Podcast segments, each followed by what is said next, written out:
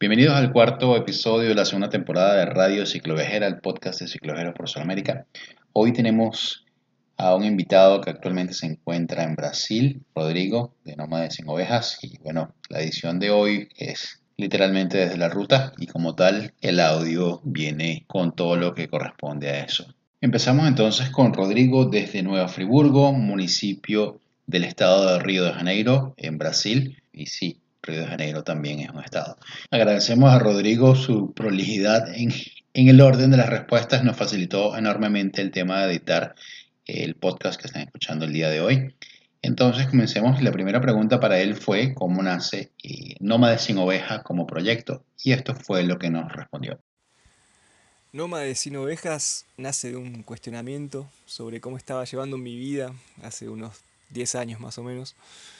Yo trabajaba en una oficina de lunes a viernes y estudiaba ingeniería a la noche, pero estaba estancado, no, no avanzaba en la carrera.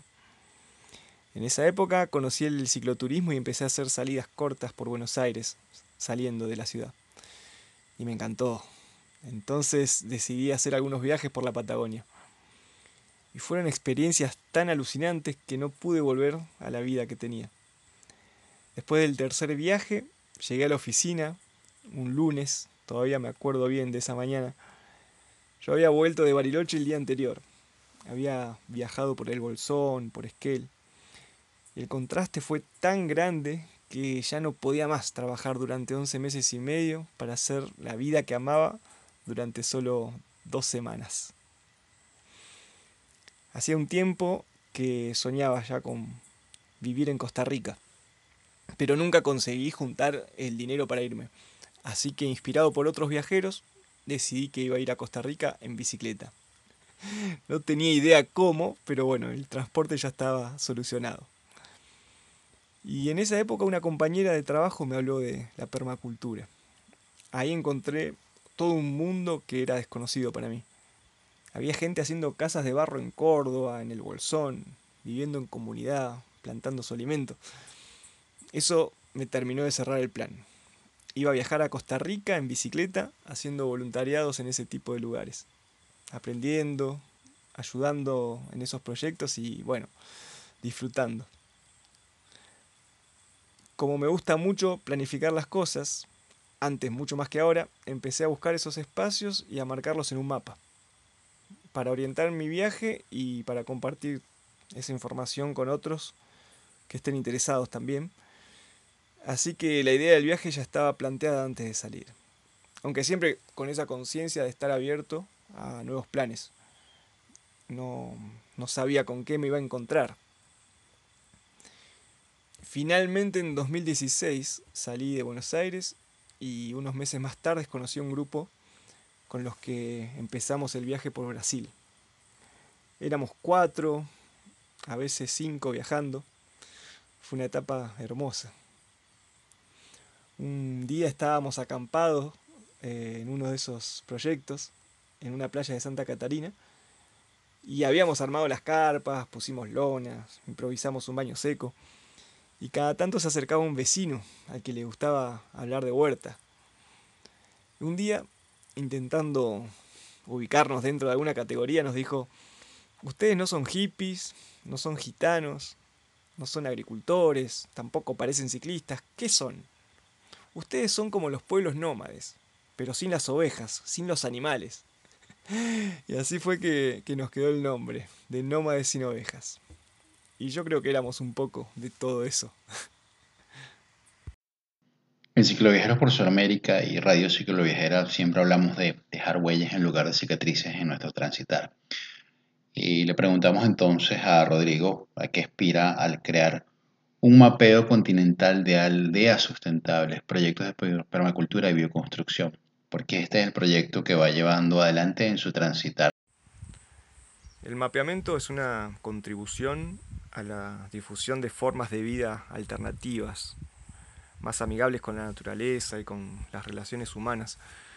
Lo que más quiero es que sirva para que otras personas con ganas de ser parte de esta mudanza se sumen, se conozcan, intercambien experiencias. Yo creo fuertemente en la propuesta de las ecoaldeas como una forma de fortalecer nuestro vínculo con el resto de la naturaleza. Es que nosotros somos parte de la naturaleza también, aunque a veces hablamos de naturaleza como algo separado, y es que nos alejamos mucho de la tierra. Cultivando nuestros alimentos, construyendo casas de forma tradicional, con tierra, y teniendo conciencia y, respeto por el resto de los seres que habitan aquí, nos conectamos más con la tierra, nos conectamos más con nosotros mismos. Entonces el espíritu del mapeamiento es ese, una pequeña contribución a facilitar el camino para los que sientan ese llamado. En el mundo ciclovejero hay muchas controversias respecto a distintas cosas, ¿no? Y uno de los temas que se toca con cierta frecuencia es eh, el de viajar solo o en pareja, ¿no? Aprovechamos a preguntarle a Rodrigo sobre este tema porque inicialmente el proyecto era de dos. Y bueno, cosas del camino y luego emprendió ruta en solitario.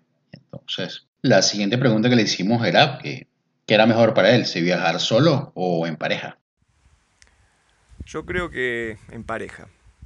Claro que depende de cómo esté la relación, el vínculo y especialmente que los objetivos estén alineados.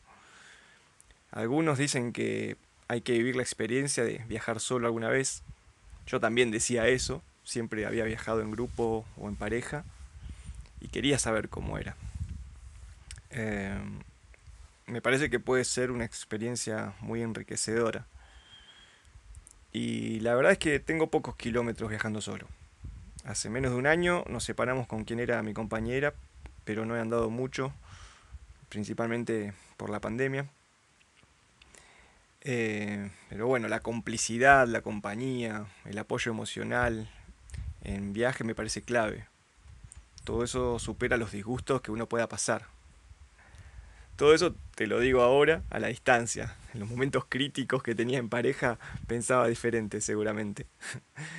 Em, pero estoy seguro de que se aprende mucho viajando en pareja.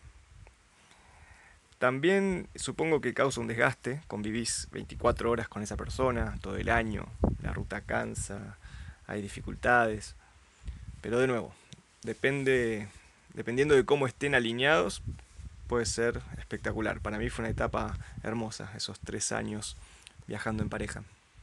Y en la ruta es muy poco lo que se planea y cuando se planea generalmente es a muy corto plazo. Le preguntamos a Rodrigo cómo le gustaría ver a Nómades sin ovejas como proyecto en un futuro y esto fue lo que nos contestó. No hay planes.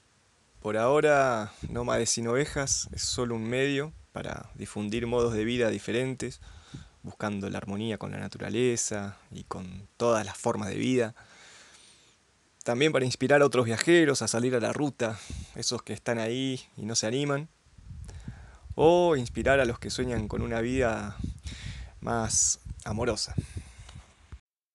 Quizá una de las razones principales para, para salir al camino es esa conexión que se logra con la naturaleza, esa presencia y esa integración de quien transita por un camino y se conecta con, con esa energía, ¿no? Cuando le preguntamos a Rodrigo si había algún sueño pendiente por cumplir, pues simplemente nos dio una respuesta de alguien que se siente que ha estado muy, muy conectado con, la experiencia y, con este transitar por parajes naturales. Algo también muy relacionado con, con su proyecto. En este momento siento que estoy viviendo un sueño. La realidad que estoy viviendo ahora la soñé alguna vez. Em, si bien todos estos años fueron increíbles en experiencias, me parece que un poco terminé acostumbrándome a la magia del camino, a la belleza de este planeta y, a todo lo lindo que nos pasa cuando viajamos. Entonces a veces pienso que necesito un sueño nuevo para hacerlo realidad, pero tengo mis dudas porque es posible que termine sintiendo lo mismo que ahora. Em, los sueños nos hacen ponernos en movimiento, buscar. Eso está buenísimo, pero una vez que estás viviendo el sueño, hay que saber disfrutarlo y creo que eso se consigue estando presente. Entonces eso me lleva a entrar por los caminos de la espiritualidad, que no estaba en los planes cuando empecé el viaje, pero como te decía antes, trato de estar abierto y cuestionarme si sigo haciendo esto por repetición o porque todavía lo disfruto. Ahora parece que el viaje es eh, hacia adentro. Mi sueño puede ser vivir en un estado de presencia, viviendo consciente de cada momento.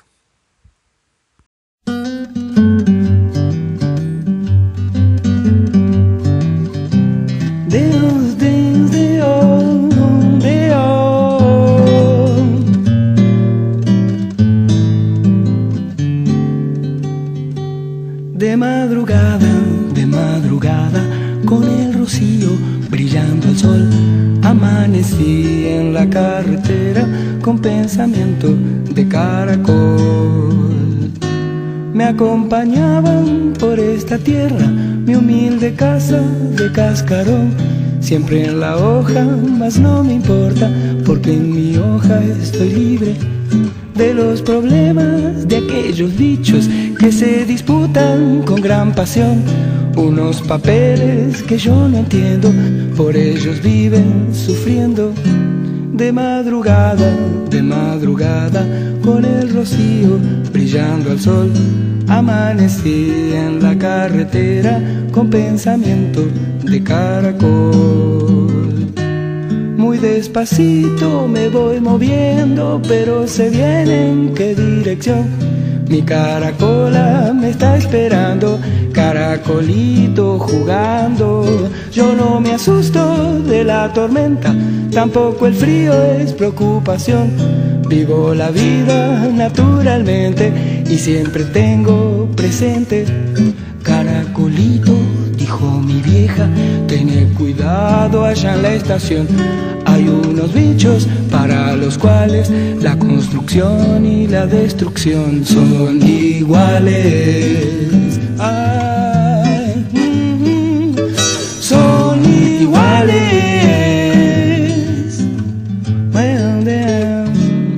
Madrugada, de madrugada, con el rocío brillando al sol Amanecí en la carretera con pensamiento de caracol.